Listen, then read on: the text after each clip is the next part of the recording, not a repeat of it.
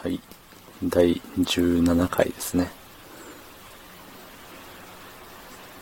今日はいつも寝てる部屋から扇風機がうなりながらあれです。録音してます。はい。で、今日は、まあ、ニュース的なところで、あの、マスクの転売マスクとかアルコール消毒系の転売が、ね、規制が解除されるみたいなニュースがありましたね。あ、今日のニュースってわけじゃないんですけど、うん、昨日か一昨日かぐらいに、そう、二十何日かに、28日だったかな。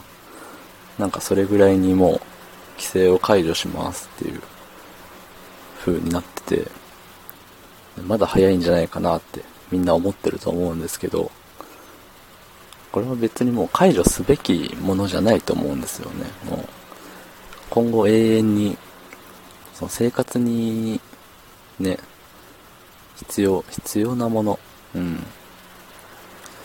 なんかないと困る系のものあるじゃないですか。代用が効かないものというか。うん。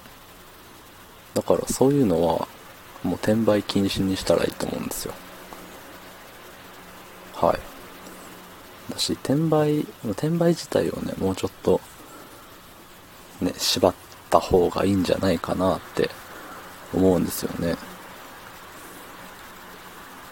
その、なんだろうな。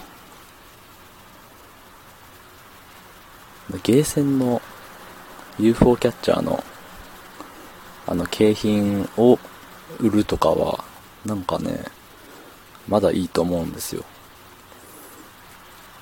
そのゲーセンでえっ、とああいうの取る技術がねない人からしたら全然お金で買いますってなると思うんでそれはねいいと思うんですけど定価で買えるものお金出して買えるものをまた違うところで売ってお金もらう、それ以上にお金もらうっていうのは良くないんじゃないかなって思うんですよ。あの、任天堂スイッチとかそうですよね。あの自分は持ってないんですけど、いい加減あれのね、転売なくならないかなって。転売してる人から買うやつも同罪だみたいな言ってるけども、うんうん。まあ欲しいんだもんね。定価よりも釣り上げられても欲しいっていうとこですからね。だからそういうメルカリとか、あのーフリマアプリ、フリマサイトで、定価以上で、この商品は定価以上で売っちゃいけませんみたいな。基本どのね、商品でも定価以上で売っちゃいけませんっていう風にすれば、転売や撲滅だと思うんですよ。よっぽど、ね、在庫処分とかで、1万円のやつが、まあね、せいぜい半、在庫処分で半額でしたって言って、それを5000円で仕入れて定価の1万円で売るで5000円の利益とかだったら、まあ、それをね、一生やり続ける人って多分、そんな出てこないと思うんですよ。ただね、今は、ね、まあ、つ任天堂スイッチの定価知らないけど、それを定価でね、数万で買って、さらに1万2万上乗せして、売っちゃって、それが売れちゃう世の中なんで、うん。だからね、そうですね、その、ホームページで掲載されてる定価？まあ、掲載されてるか知らないけど、うん。でも、本当に定価でしか売っちゃダメ。定価以下だね。定価以下でしか売っちゃダメっていう風で、で、全体的に規制をかけた方がいいんじゃないかなって。多分その、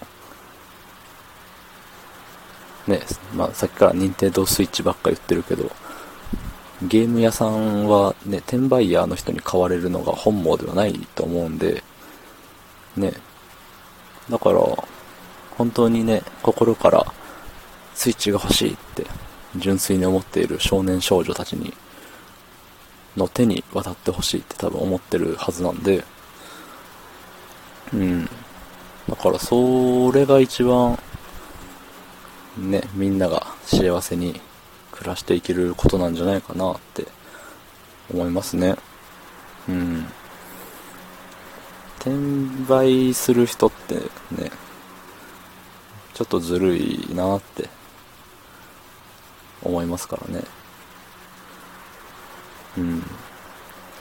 いや、楽に稼げるのか、それでも彼らは苦労してるのかもしれないけれども、でもなんか、道徳的に言うと正しいお金の稼ぎ方ではないような気がしますね。そのマスクとか生活必需品は特に。うん。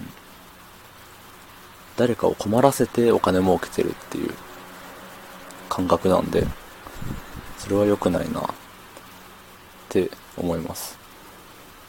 で、それを、それは良くないなって多分ね、国のお依頼さん方も思ったから、規制を出したにもかかわらず、なんか、あんまパッとしないタイミングでその規制を解除しちゃうっていうのが、ね、皆さん、謎に思われてると思いますが、ね、規制解除じゃなくて、もう永久的に規制でいいと思います。そうした方がいいよ。きっと。うん。まあ、これぐらいですね。はい。じゃあ、また、また聞いてください。はい。ありがとうございました。扇風機がうるさくてすいません。あと、室内、珍しくの室内のあれなんで、声がボソボソですいません。いつもいまして。はい。じゃあ、ありがとうございました。